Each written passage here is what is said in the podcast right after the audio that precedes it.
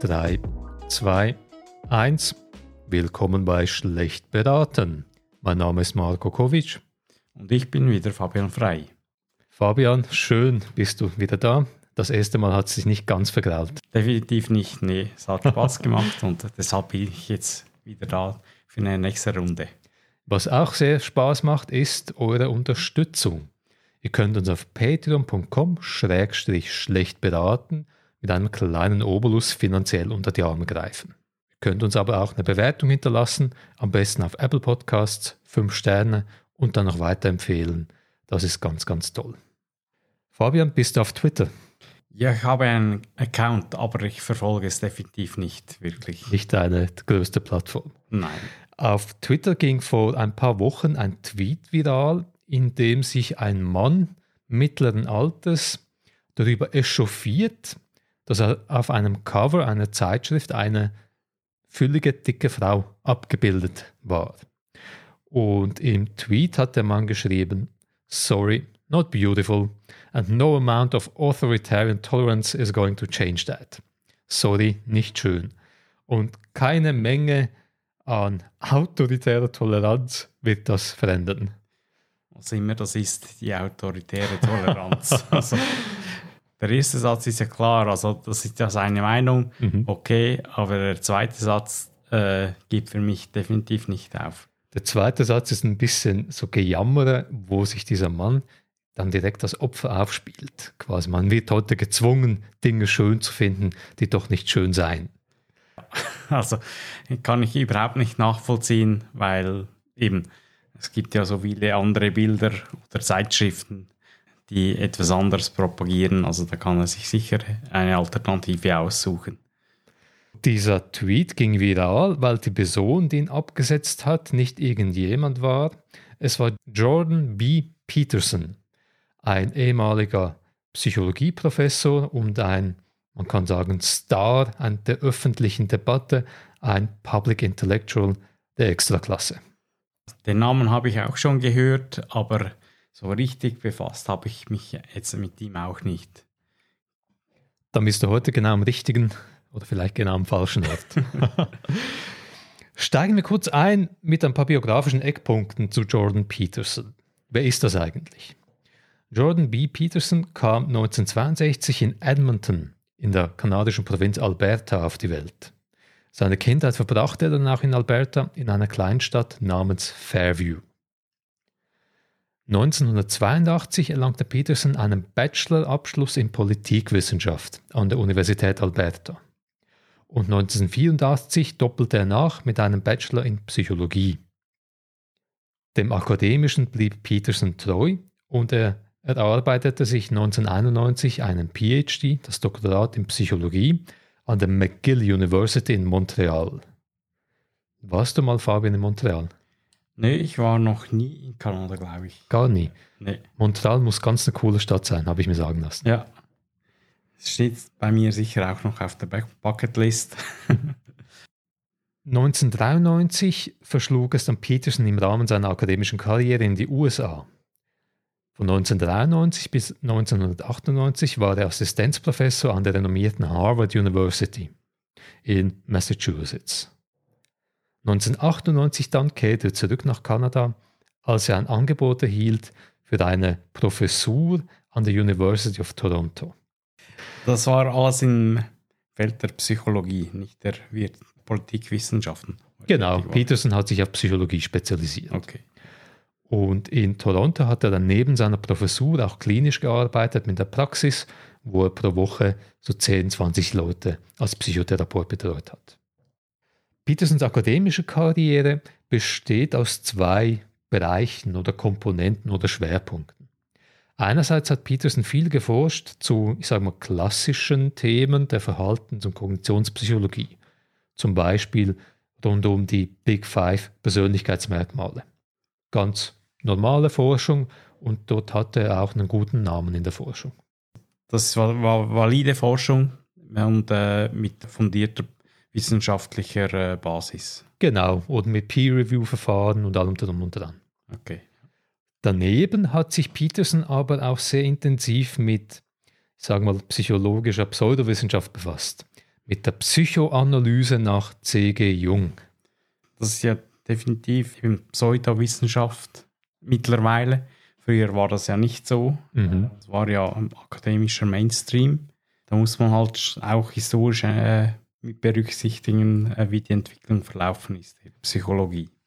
Wobei ich jetzt sagen würde, dass Peterson nicht vor 50, 60 Jahren akademisch aktiv war, sondern eben vor 10, 20 Jahren. Und damals wusste man eigentlich schon, hm, so richtig evidenzbasiert ist das Ganze nicht. Genau, also auf jeden Fall. Aber eben solche Pseudowissenschaften halten sich ja lange. Mhm. Also Mhm. Meyer-Briggs ist ja immer noch ein Begriff, Mhm. der ja auch auf Jung basiert oder auch andere psychologischen äh, Verfahren, um äh, Menschen zu kategorisieren. Du sagst es. 1999 veröffentlichte Peterson sein erstes Buch Maps of Meaning. Das war aber kein populäres Buch, das war eine, ich glaube, fast 600-seitige Abhandlung rund um seine jungianischen Thesen und um die Rolle von Mythen in Kulturen. Ich habe da mal reingeschaut, es ist sehr, sehr wirr und sehr, sehr viel, ich muss es so sagen, Geschwurbel. Aber das gehört, glaube ich, zu dieser Denktradition. Wenn nun aber Jordan Peterson lediglich in Anführungszeichen normaler Psychologieprofessor wäre, dann würden wir heute nicht über ihn reden. Peterson ist in den letzten rund fünf Jahren zu einem weltweiten Phänomen geworden und zu einer Koryphäe in der vielleicht eher auf Tradition bedachten Szene und Gesellschaftskritik. Angefangen hat das Ganze circa im Jahr 2016, 2017. Damals fand in Kanada eine Debatte statt zu einem Gesetzesentwurf namens Bill C-16. Jordan Peterson fand diesen Gesetzesentwurf ganz, ganz schlimm, weil er befürchtete, dass dann Menschen gezwungen werden, für Transgender-Menschen jene Pronomen zu benutzen, die sie gern benutzt haben wollen. Er fand also, wenn eine Transfrau sagt, ich bin eine Sie, und wenn Peterson das Sie nicht benutzen will, dass mit diesem Gesetz das nun illegal wäre. Also das wäre ja ein sehr extremes Gesetz. Ich nehme an, das war nicht ganz so formuliert, oder? Das war nie im Gesetz drin und auch nach der Verabschiedung des Gesetzes 2017 gab es so eine Kriminalisierung natürlich nicht. Das Gesetz ist eine Ergänzung des Canadian Human Rights Act und damit werden nun auch Menschen mit einer anderen Geschlechtsidentität als vielleicht jener, die Mainstream ist, geschützt. Geschützt zum Beispiel vor Hassrede. Wenn man neu Genozid gegen solche Gruppen aufruft, man sagt, wir müssen die auslöschen, ist das nicht mehr erlaubt in Kanada. Okay, eigentlich ein vernünftiges Anliegen. Wenn man sich nicht allzu emotional darüber echauffiert. Und Peterson ist mit seinem Protest gegen dieses Gesetz und gegen die damit verbundenen Ängste weltberühmt geworden.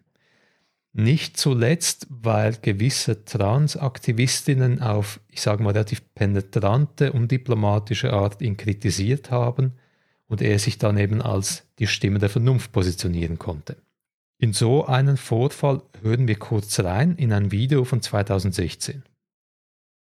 Would you like to disavow the physical violence? Trans people were physically assaulted at this rally in your name. Would you like to disavow that violence?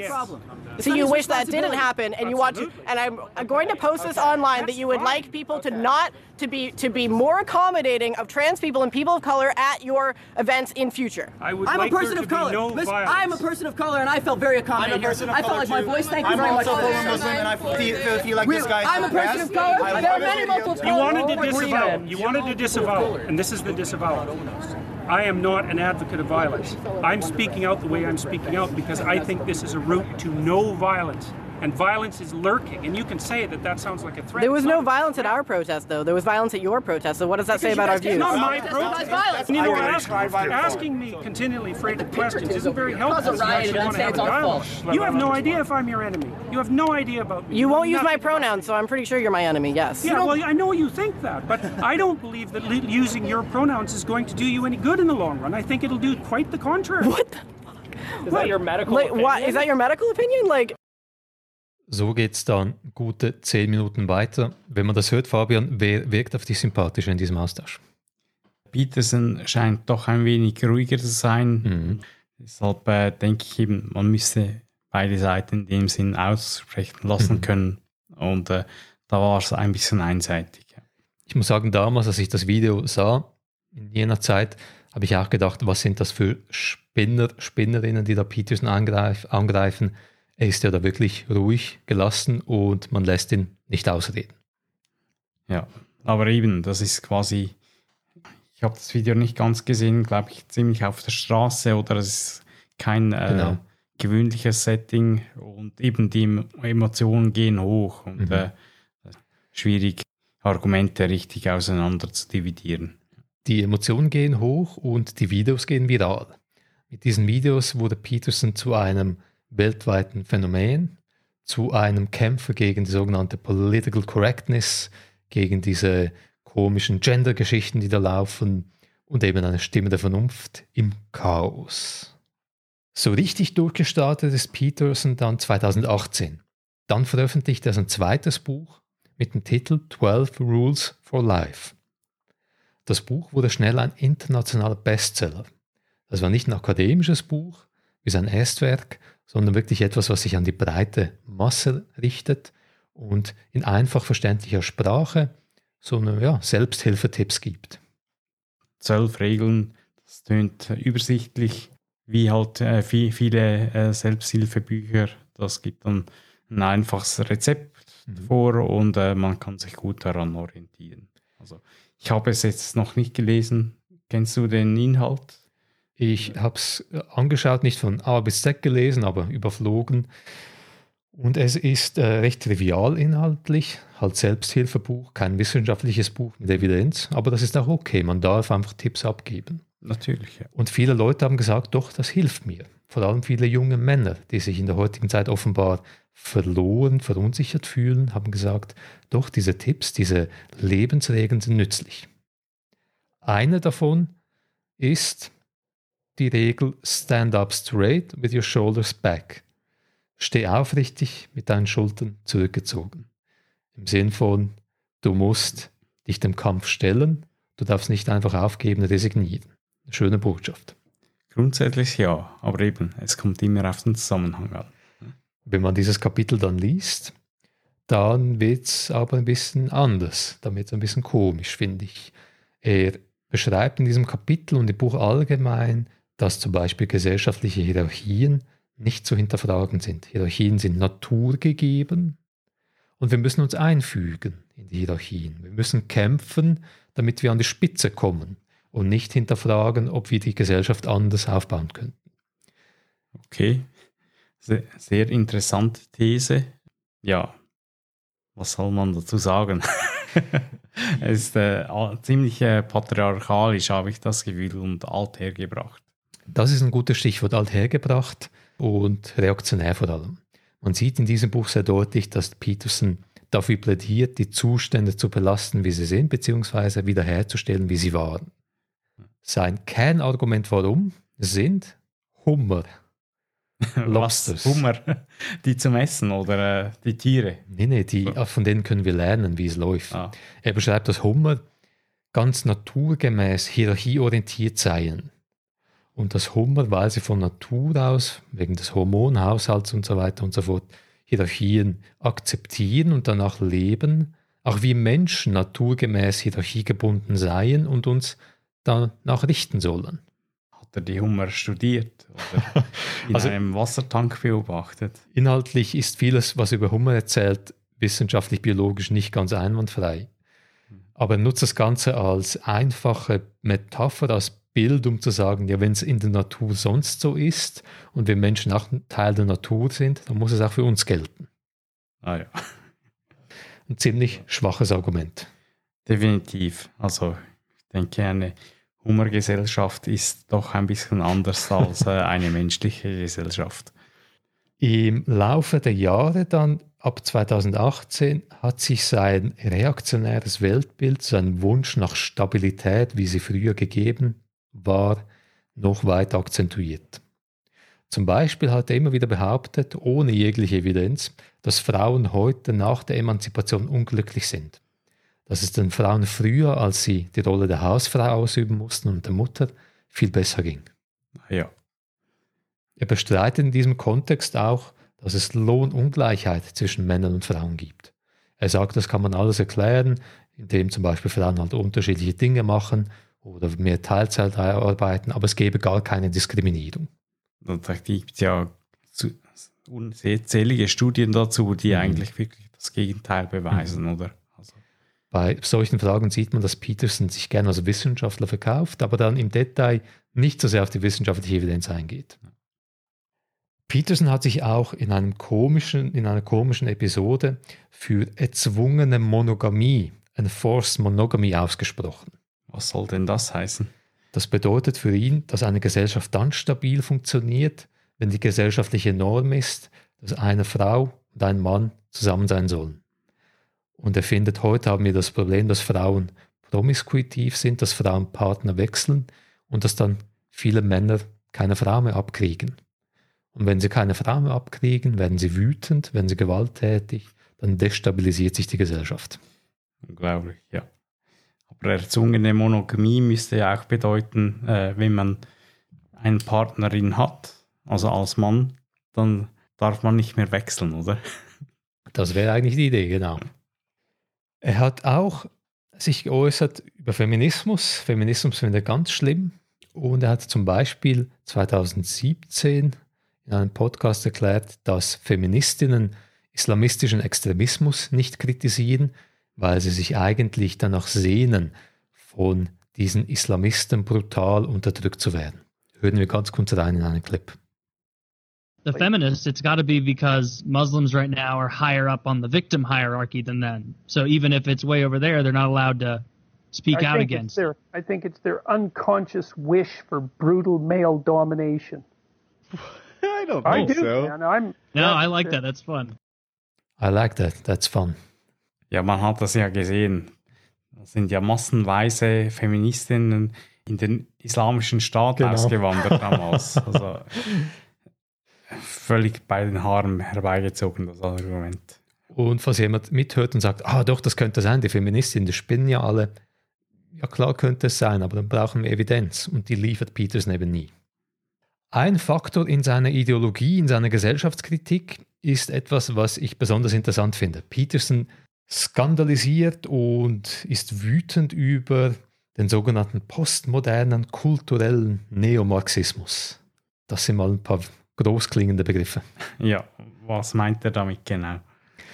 Offenbar geht es ihm darum, dass die Wissenschaft und zunehmend die Politik von einer Ideologie zerfressen seien, bei der es um Inklusion, um Diversity, um Gleichheit geht und dass das irgendwie schlecht sei für unsere westliche Zivilisation. Ja, also ich sehe das irgendwie im Zusammenhang mit dem Postmodernismus definitiv, diese Ansätze, aber wie er das jetzt mit Marxismus zusammenbringt, das äh, geht für, für mich überhaupt nicht auf.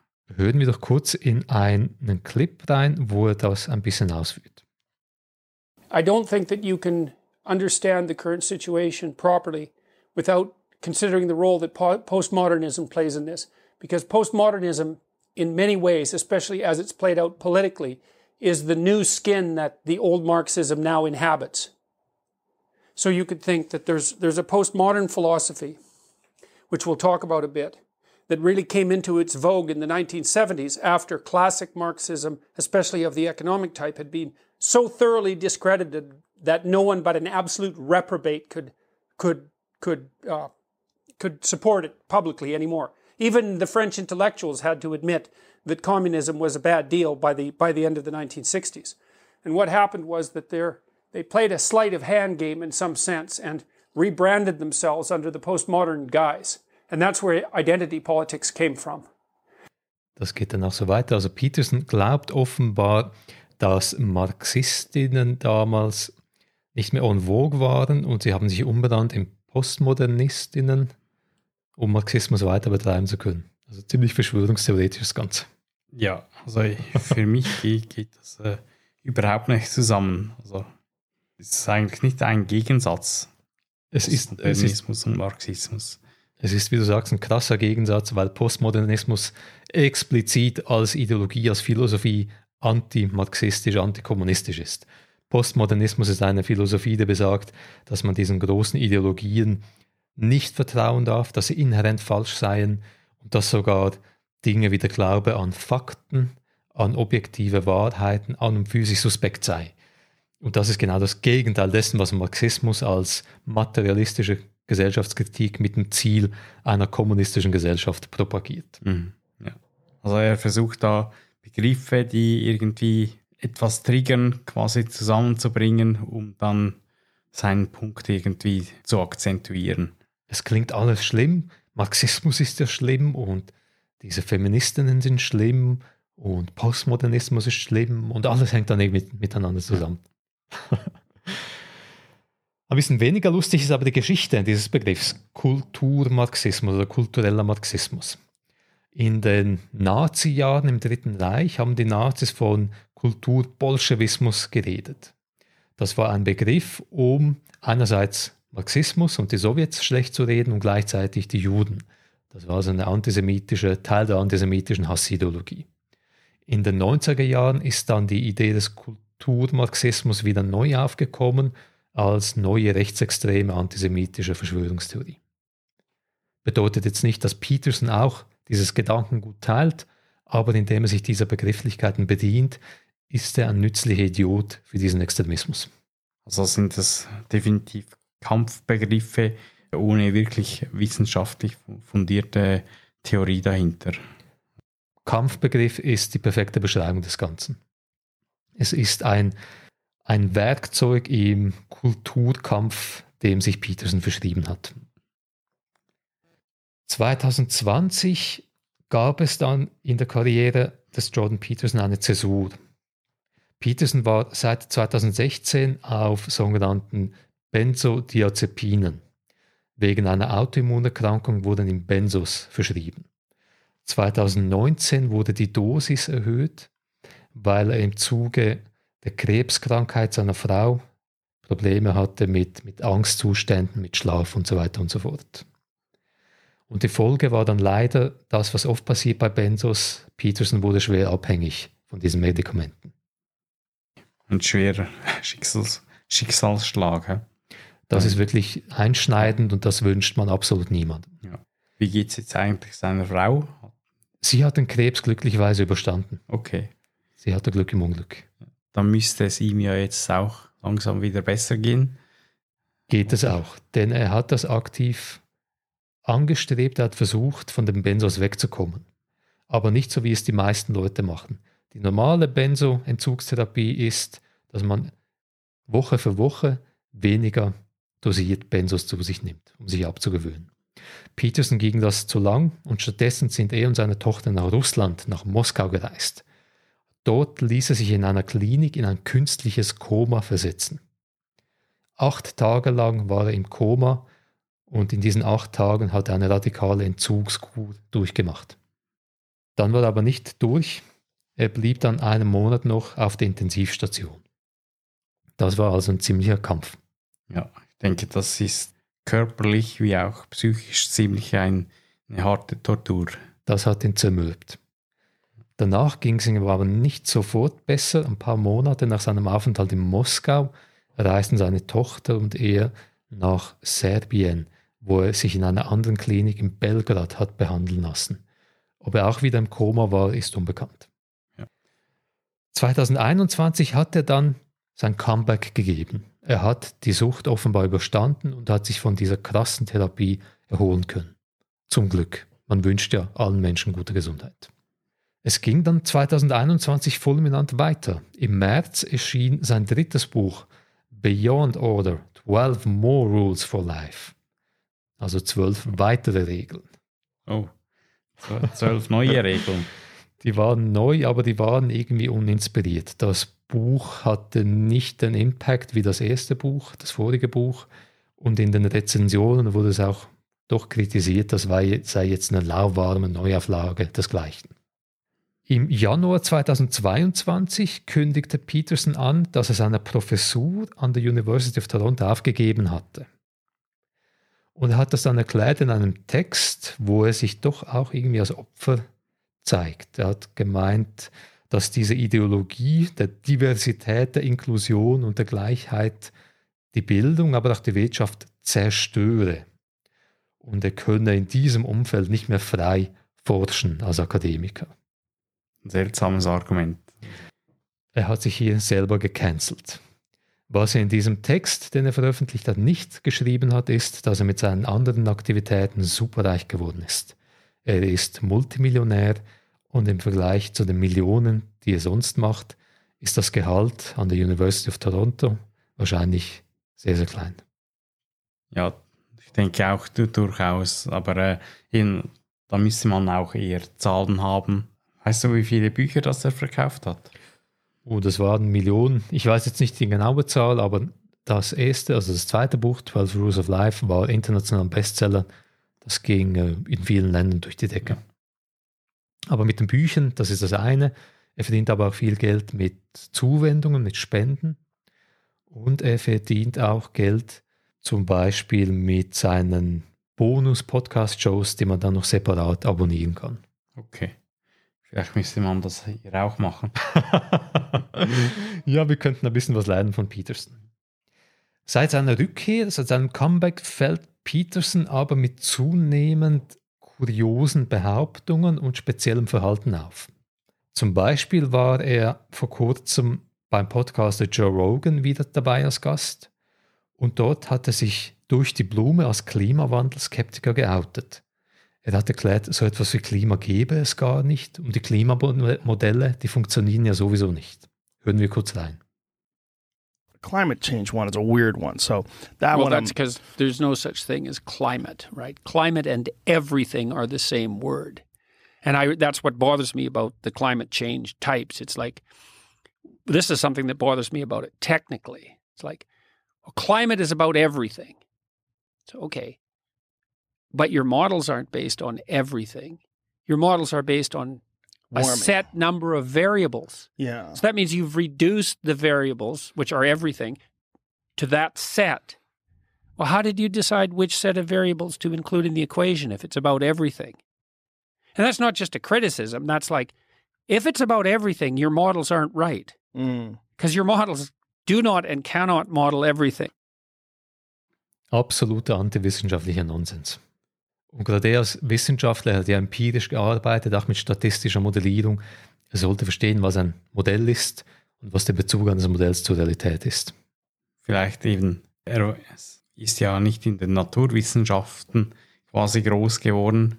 Vielleicht sollte er doch sich da damit näher befassen, was noch dahinter steckt. Und äh, ja, seine Argumentation hier ist, äh, hat völlig keinen Hand und Fuß. Das ist ganz typisch für Peterson. Er äußert sich zu sehr vielen Themen mit einer Gewissheit, mit einer Selbstbewusst, mit einem Selbstbewusstsein, das interessant ist. Da hat man das Gefühl, der weiß, wovon er spricht. Aber wenn man sich inhaltlich anschaut, was sagt er genau, dann ist sehr, sehr wenig dahinter. Peterson hat auch eine spezielle Diät. Er ernährt sich seit Jahren ausschließlich von Rindfleisch. Also wirklich Rindfleisch und gar nichts. Und er sagt, behauptet heute immer noch, dass das viele Gebrechen, die er hatte, geheilt hat. Hören wir kurz in einen Clip. Are you still eating your all beef diet? Unfortunately, yes. Really, just just beef. Not. Can you have like ketchup No. on it? Nothing. It isn't something I would lightly recommend. It's a little hard on your social life. It makes traveling quite difficult and it's dull as hell. But but But what's it? What has it done for you? Well, I lost 50 pounds in 7 months. I stopped snoring. I had some autoimmune conditions that seem to have gone away. I'm not taking antidepressants. My mood isn't perfectly regulated, but I'm under a fair bit of stress, so that might have something to do with it. I sleep much less. Um, I can work more. Fabian, du bist ja kulinarisch experimentierfreudig. Könntest du dich nur von Rindfleisch ernähren? Definitiv nicht. also, das wäre dann schon zu einseitig. Also, ja. Die Rindfleischdiät ist eine absolut pseudowissenschaftliche Diät, die gefährlich sein kann, die wirklich zu Mangelernährung führen kann. Aber Peterson glaubt felsenfest dran. Also wenn es ihm gesundheitlich nützt, ist ja okay, aber äh, eben. Er sagt aber auch, äh, er kann es ja nicht allen empfehlen. Mhm. Vielleicht ist er deshalb auch bei der Klimafrage ja, zum Klimaskeptiker geworden, da eine Rindfleischdiät definitiv nicht so nachhaltig ist. Sehr interessant finde ich auch den, ich sage mal, religiösen Wandel von Peterson. Peterson hatte immer schon so eine stark christliche Musikalität und jetzt nach seinem Comeback ist, es, ist er offengläubiger Christ und hat fast so Born-Again fundamentalistische Züge.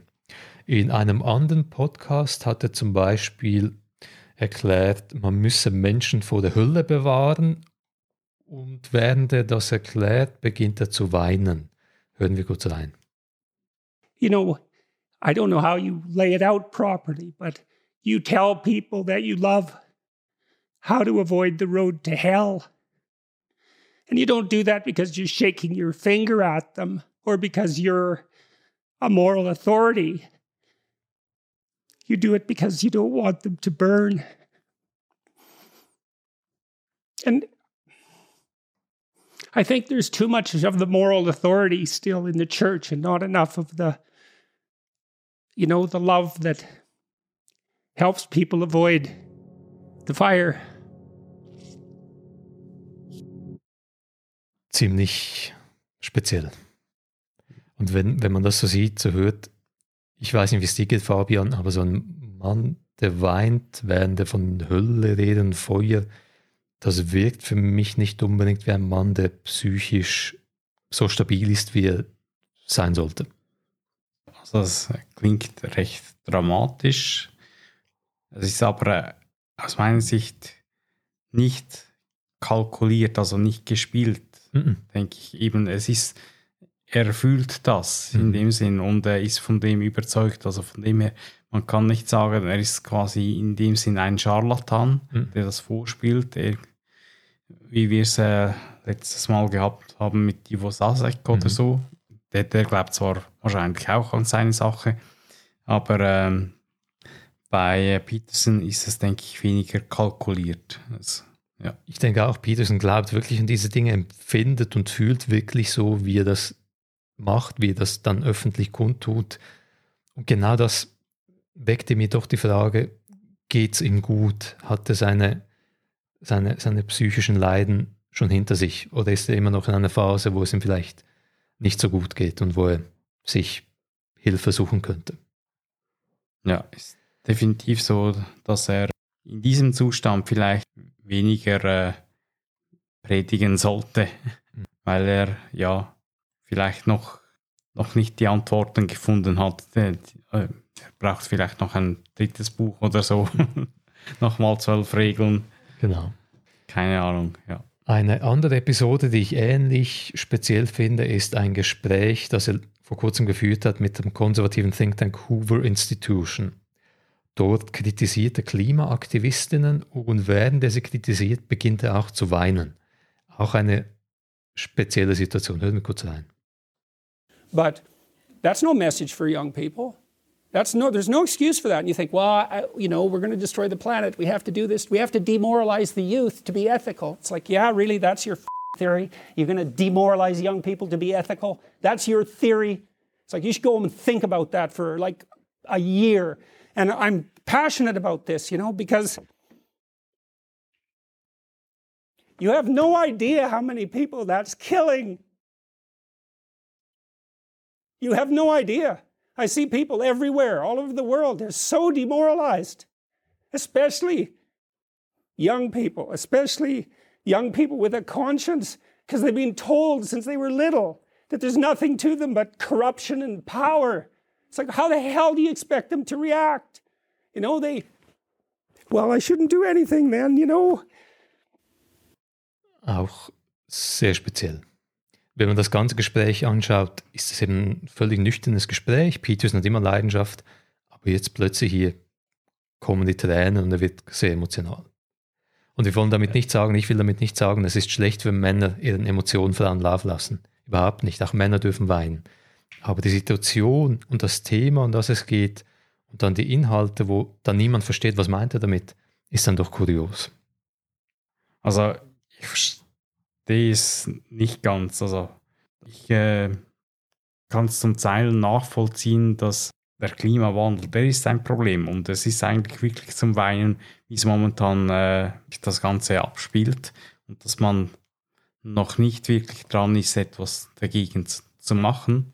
Langsam kommt was in die Gänge, aber eben, man müsste eigentlich noch viel mehr machen und es kann nicht sein, dass man dann äh, quasi in ein Loch fällt und sagt, nee, es ist zu groß, wir können da nichts dagegen tun. Das ist nicht, was Peterson beklagt. Es okay. geht um das Gegenteil. Dass eben Klimaaktivistinnen sagen, wir müssen etwas tun. Darum weint er, weil er sagt, das demoralisiere die Menschen. Und das sei schlecht. Okay.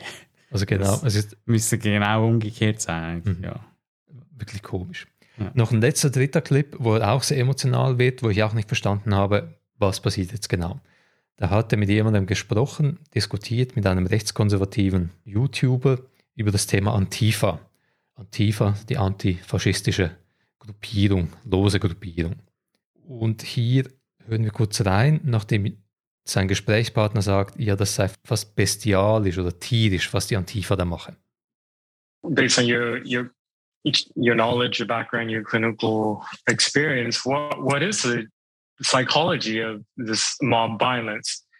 When I see it, it, it uh, like I, I don't even recognize some of these. It seem they seem animalistic, is what I mean. Um, in no, they're the worse than animals. They're worse than animals because animals they just kill to eat. You know, human beings they have a twist in them that makes them far worse than animals when they really get going. Well, I think it's. I think you really want to know what I think. I think it's revenge yes. against God for the crime of being. That's really what I think. It's Cain and Cain and Abel. It's like, oh, Abel's your Abel's your guy, eh? God, how about if I take him out in the field and beat him to death? How do you feel about that? All my sacrifices went unrewarded. Yeah, it's like, yeah, that's what it is at the bottom of the hell of things. okay. Hast du verstanden, was er meint? Wieder nicht ganz, nee. Aber ich denke, da ja, formuliert dann ein bisschen sein Weltbild, habe ich das Gefühl. Er projiziert irgendetwas rein mit religiös und gut und böse. Aber ich meine, ganz ehrlich, wenn Peterson nicht schon weltberühmt wäre, wenn das irgendjemand sagt, würde man sagen, diese Person hat ein gutes Argument gemacht.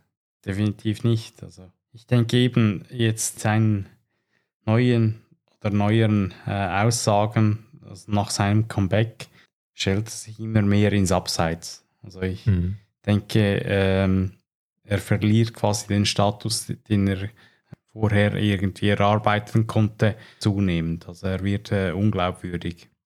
Ich habe das auch auf Reddit beobachten können, zum Beispiel im Jordan Peterson Subreddit, wo es früher gar keine Kritik gab und jetzt ab und zu doch ein paar seiner Fans schreiben, was hat er jetzt damit gemeint? Ich kann nicht mehr, ich komme nicht mehr mit. Ja.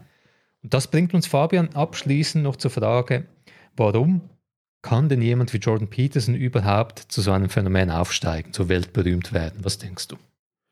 Ich denke, es war äh, zeitlich halt ein perfekter Moment, äh, mhm. wo er sich ins mhm. Spiel brachte. Er kann sich halt sehr gut, er, oder er konnte sich gut verkaufen.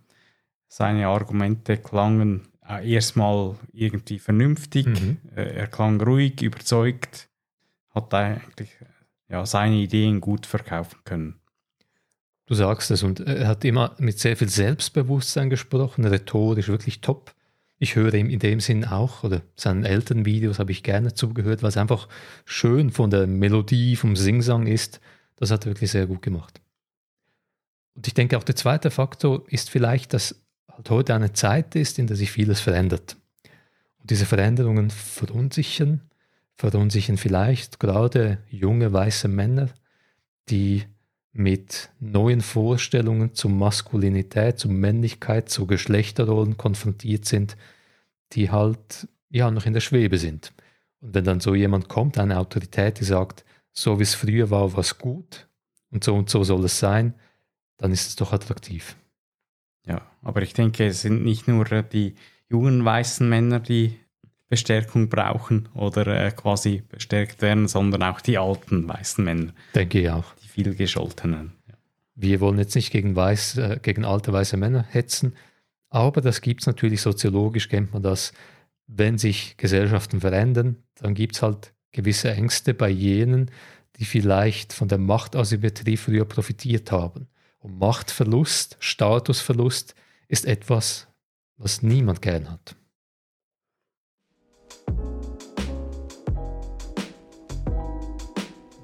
Die Wahrheit liegt gemäß Jordan Peterson in den Hummern. Sie liegt aber auch auf Patreon. Patreon.com schlecht beraten. Jeder Rappen, jeder Cent zählt. Wenn euch die Folge gefallen hat, hinterlasst uns eine positive Bewertung auf Apple Podcast oder auf den anderen Plattformen, wo unser Podcast geführt wird. Vielen Dank fürs Reinhören. Und auf Wiedersehen. Das Gleiche. auf Wiederhören.